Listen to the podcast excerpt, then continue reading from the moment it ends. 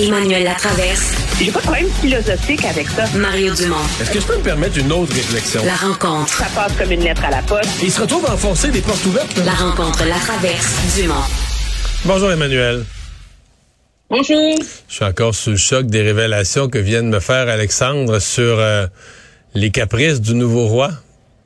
Qu'un valet, pour qui un valet, ah, pour qui un valet vient étendre. euh, Ça que c'est déjà connu, c'est des choses qui ont coulé d'ex-employés, là, mais euh, un valet vient étendre chaque matin le dentifrice sur sa, sur sa brosse à dents pour lui. que ça fait pas très sympathique. Ça. C'est, pour, c'est pour te faire apprécier le nouveau roi. Il me semble que c'est pas le genre d'affaire qui le rend. euh, Mais être loin de la réalité des gens, là, tu sais. Pester contre une plume fontaine qui coule, ça, Euh. je peux comprendre, là. Après une longue journée, là, mais euh, la, le- la pâte à dents sur le dentifrice, là, je, je Bon. suis je suis sans mots. Bon, alors euh, aujourd'hui, pendant que les pendant que les libéraux essayaient de se dépêtrer avec leur cadre financier, euh, Éric Duhem a présenté le sien. Oui, puis c'est vraiment un cadre financier qui tranche avec les autres. hein. Ouais.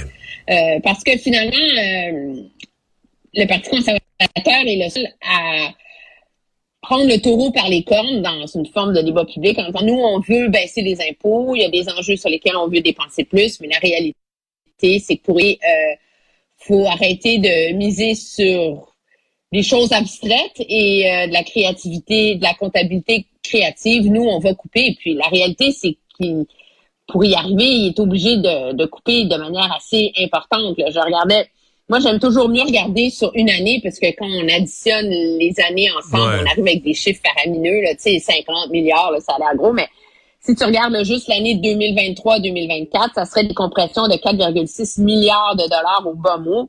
437 millions en éducation. C'est pas des compressions, mais c'est un plafonnement de dépenses. Donc, on, en- on ne donne pas l'argent qui était prévu en augmentation, mais ça, c'est de l'argent qui est, comptabilisé, qui est prévu à être dépensé. Donc, c'est des dépenses qui n'auront pas lieu. Là. Euh, 128 millions de dollars pour les universités, 1,4 milliard pour les aides aux entreprises, puis 1,5 milliard pour les nouveaux programmes. Alors, à un moment donné, il va falloir, moi je pense que M. Duhem, par ailleurs, s'il est conséquent, ben, nous explique quels services vont être coupés. Et c'est ça, c'est ça la pertinence de ce débat-là qui est absolument légitime. C'est ça la difficulté aussi. Mais si on exige ça de lui, il va falloir exiger de ceux qui proposent des changements, des plans de changement climatique, qui nous disent aussi combien d'autos on enlève sur les routes. Tu sais, c'est que on dit. euh, on arrive avec des grands plans, puis on devine que ça va faire mal, mais on entend, comme électeur, on se dit, ouais, là, ils veulent pas nous dire où ça va faire mal. là. Euh, euh, autant au niveau des coupures de dépenses euh, au Parti conservateur qu'au niveau des, des réductions spectaculaires de- de- d'émissions de GES. Tu sais, tout le monde... on- hésite à faire peur à l'électeur. Oui, puis ça, euh, mais moi je pense qu'un un électeur intelligent peut pas s'imaginer que Québec solidaire va réussir à, à couper euh, les gaz et les émissions de gaz à effet de serre à l'échelle qu'il le fait sans que ça fasse mal quelque part, Voilà. et que M. Duhem va réussir à réduire les dépenses de l'État sans que ça fasse mal quelque part. Alors, à un moment donné, c'est comme si les politiciens euh, sont encore dans un espèce de climat où soit ils infantilisent l'électorat ou ils n'assument pas leur choix, parce qu'il y a une partie de ça aussi. C'est de faire croire aux gens que des milliards, ça se trouve dans des fonds de tiroir. Là. Si tu vas euh, dans la salle 42BC puis que tu ouvres le troisième tiroir d'en bas, tu vas le trouver ton 4 milliards, puis ça fera pas trop mal. Puis qu'il y a des milliers de fonctionnaires euh, qui dorment, là, cachés, tout encroutés avec euh, des, des toiles d'a- d'araignée qu'on peut mettre à la retraite sans, sans que rien n'arrive. Et ça, c'est peut-être ce qui manque dans la qualité du débat euh, électoral et, et politique en ce moment, c'est que euh, ni l'un ni l'autre des chefs n'est capable euh, de un de forcer ses adversaires à donner des réponses claires sur ces enjeux-là, et ni un ni l'autre n'ose non plus euh, euh, faire complètement patte blanche sur Ouais. les conséquences et la réalité des plans qui En même temps, c'est l'utilité de l'exercice des face-à-face, de, de, de mettre les chefs euh, face à vrai. face, se poser des questions précises, forcer l'autre qui est, qui est devant toi à, à répondre. Euh, on peut pas parler vraiment de cadre financier aujourd'hui sans faire une petite parenthèse euh, par celui des libéraux. Euh, qui a peu tourné au désastre. La presse ce matin disait qu'il y a un trou de 12 milliards. Et là, j'ai pas, j'ai pas vu sincèrement, j'ai pas regardé les chiffres dans les dernières minutes, mais j'ai vu qu'à Radio Canada, euh, ils ont refait, ils disent qu'avec les explications de M. Létard, ils ont intégré ces explications, ils ont refait les calculs avec ces explications, et que là, l'écart ne serait plus de 12 milliards, mais de 16 milliards. Euh, mais est-ce que tu perds vraiment des votes avec ça? Est-ce que le Parti libéral est... C'est sûr, dans leur prétention d'être le parti de l'économie, c'est pas idéal. Moi, je me pose aussi la question, comment ça se fait Mais qu'on c'est voit... que c'est pas idéal, là. Je veux dire, tu peux pas dire, nous sommes le parti de l'économie, donc nous sommes meilleurs que les autres en termes d'économie. Puis après ça, dire, ah oui, mais dans le fond, on est comme les autres, on fait le même genre d'erreur, là. Tu sais, c'est académique, c'est pas grave. c'est son, c'est son, socle, là. C'est pas, c'est pas un enjeu secondaire, là. Tu sais, c'est pas, euh, 50 millions sur la francisation là, dont on parle, c'est le fer de lance de sa campagne. Mais moi, ce que je trouve le plus révélateur, là, c'est quand j'ai entendu M. Létard dire écoutez, on n'a pas 35 fonctionnaires du ministère euh, des Finances, on était deux à faire ça. Pardon? Ouais, ça fait... Et ça vient comme sceller l'idée, c'est pas un. Tu sais, je veux pas être. Si je trouve sévère, du moins, c'est pas l'enjeu. C'est pas un parti en déroute, là. C'est parce que c'est une coquille vide, le Parti libéral, maintenant. Ben, c'est plus que ça fait. qui- regarde, qui- on, va- on va s'entendre sur le fait que c'est plus ce que c'était. une époque, le Parti libéral elle levait la main. euh, S'il fallait faire sortir des, des, des comptables importants des bureaux, dans tous les grands bureaux de comptables, il y avait quelques libéraux connus qui se rendaient disponibles pour aller aider. C'est plus ce que c'était. Du tout, du tout, du tout. Mais euh, je continue de penser que les cadres financiers pour le monde, c'est bien, bien, bien abstrait. J'avoue qu'une erreur comme celle-là. Mais moi, t'avouer que dans tout ça, ça fait une couple de fois qu'on s'en parle, que je t'en parle. Je comprends pas qu'on voit autant M. Létard. Je comprends pas que des libéraux qui sont en danger dans leur comté ou qui sont dans des luttes serrées, on les voit pas. Des visages libéraux connus qui pourraient aider Mme Anglade en la supportant et que le fait d'être vu publiquement pourrait aider eux à dire, ah oui, c'est vrai, il est important dans le parti, puis dans leur comté, ça les aide. On ne les voit pas. Alors qu'un monsieur, euh, très gentil, très compétent, euh, il était bon ministre des Finances, etc., mais qui n'est plus candidat, a annoncé son retrait de la vie politique, n'est plus candidat, a été aussi présent dans la campagne. Il y a un bout qui est, il y a quelque chose qui m'échappe. Oui, mais là, si c'est lui et M. X qui ont fait le cadre financier, penses-tu vraiment qu'un autre député va aller mettre sa face devant une caméra pour aller passer la mop? C'est une erreur Non, euh, stratégique impardonnable. Il y a un peu de ça aussi. Je veux dire, c'est, ça, ça, ça révèle à quel point tout ça, c'est complètement euh, alambiqué. Puis il faut mettre les choses en perspective. Je parlais à Dimitri Soudas aujourd'hui, euh, l'ancien euh, directeur des communications de M. Harper. Puis tu sais, Emmanuel, il dit, tu te rappelles pas, mais en 2004, il y avait une erreur dans notre cadre financier, puis il y en avait une en 2006, puis en 2008 aussi, tu sais. Je dis, ah oui, je me rappelais pas, mais il dit, en 2004, notre campagne allait mal. Ça avait scellé l'impression que notre campagne allait mal. En 2006, en 2008, on avait le vent dans les voiles, on avait fait un correctif sur Internet. Merci, bonsoir, le débat était réglé. Alors, c'est un peu ça aussi, les cadres financiers. C'est que c'est un, c'est un test de crédibilité que tu as l'obligation de passer.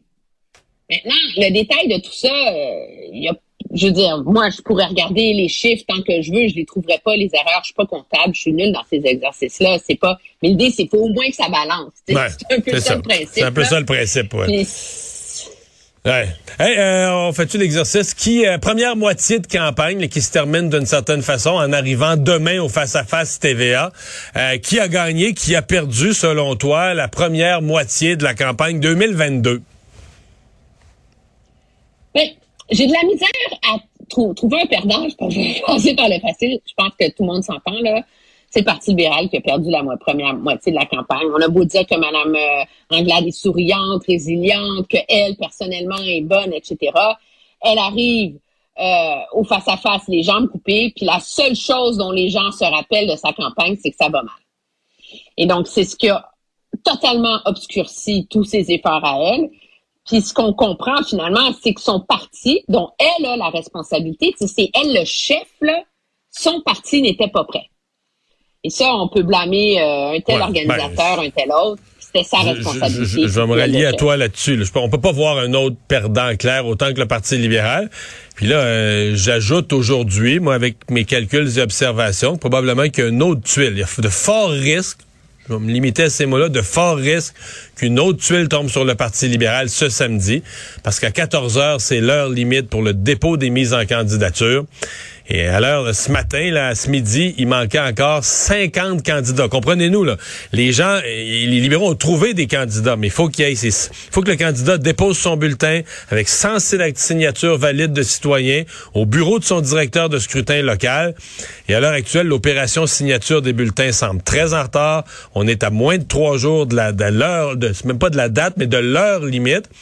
Et moi, j'ai consulté des gens qui l'ont déjà fait, l'opération signature à la DQ, quand le parti était pas trop gros, puis c'était une course aux signatures en fin de campagne. Et euh, les personnes me disent, c'est trop, là. Je dire, à cette date-ci, s'il te reste une vingtaine de comtés, c'est correct, tu cours après, t'envoies des bénévoles pour aider, recueillir des signatures, puis tu t'en sors à, à, trois, à 2 heures moins 5 samedi après-midi, tu déposes le dernier bulletin, là. Mais là, il en manque vraiment. Écoute, ça serait, ça serait toute une opération pour le Parti libéral, sauvetage, là. Donc ça, ça va être une autre tuile s'ils n'ont pas leurs 125 candidats. Même au PQ, là, il en manque 35. euh, c'est beaucoup, là. Oui, puis c'est encore, Mme Anglade souffre des comparaisons, hein, parce que tu dis, ben, ça va mal au PQ aussi, mais au PQ, personne s'attendait à ce que ça aille bien. Alors que la promesse de Mme Anglade, c'était que pendant la campagne, on allait voir à quel point elle avait rebâti ce parti.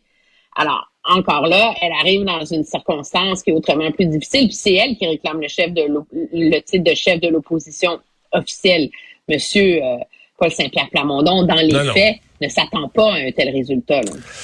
Et il nous reste une minute pour euh, quel, euh, ou au pluriel, au singulier au pluriel, mais quel chef Ben, a gagné misère. la première moitié de la campagne? en vérité, par défaut, M. Legault, pas parce qu'il a été extraordinaire en campagne, il ne l'est pas particulièrement, mais parce qu'objectivement, il arrive au face-à-face ex- essentiellement dans la position où il voulait être. Il n'est pas en danger dans aucun comté. Il a encore la forte perspective de pouvoir faire des gains là où il veut les faire. Donc, il est là où il veut être. Mais il faut reconnaître que Gabriel Nadeau-Dubois, jusqu'ici, fait une très bonne campagne. Mais moi, je suis pas prêt à le donner gagnant parce que j'ai un doute sur si l'histoire de taxer les riches puis tout le reste, les taxes oranges, comme dit M. Legault, si c'est pas ça qui va finir par le freiner. Ouais. Ben moi, je, pense que le gagnant, je comprends que les attentes sont basses, mais le gagnant de la première moitié, celui qui a surpris en haut des attentes, c'est Paul Saint-Pierre Plamondon. Euh, je, je- je suis moins d'accord pour Gabriel Nadeau-Dubois. Peut-être que je m'attendais à plus. Mais moi, je trouvais que Gabriel Nadeau-Dubois, son défi dans la première moitié de campagne, c'était de se démarquer d'Éric Duhem, là, de laisser, de montrer que lui, le parti est plus organisé depuis plus longtemps, Québec solidaire, etc. Puis de laisser dans brume derrière lui Éric Duhem en se positionnant comme l'alternative. Et à mon avis, il n'a pas réussi. En fait, même s'il n'y avait pas eu les, les 4-5 dernières journées là, sur ses comptes de taxes impayés d'Éric Duhem, j'aurais donné le derrière Paul Saint-Pierre Plamondon le deuxième gagnant Éric Duhem. Là, c'est plus vrai. Là. Éric Duhem vient de pogner un nœud, plusieurs mauvaises journées de campagne, des journées euh. Mais j'ai pas l'impression que Québec solidaire eux-mêmes sont si satisfaits du début. Euh, La campagne se déroule bien, tout est professionnel, il n'y a pas de grosses erreurs. Mais le momentum se construit pas. là. On sent pas qu'ils sont capables de s'imposer comme l'alternative. Tu sais, ils se battent tous les jours pour de la visibilité qu'il y avait avec Éric Duhem. Bon, évidemment, c'est dur de dire François Legault, euh, t'es toujours gagnant quand tu pars tellement en avance, puis t'es encore en avance. C'est dur de juger, mais je suis pas... euh, je suis pas tant que ça impressionné. Pour moi, il fait, bon, tu joue sur la défensive. Tu mènes par un gros pointage, mais sa campagne m'impressionne pas outre mesure. Hey, Emmanuel, merci. Au revoir. À demain, bye bye.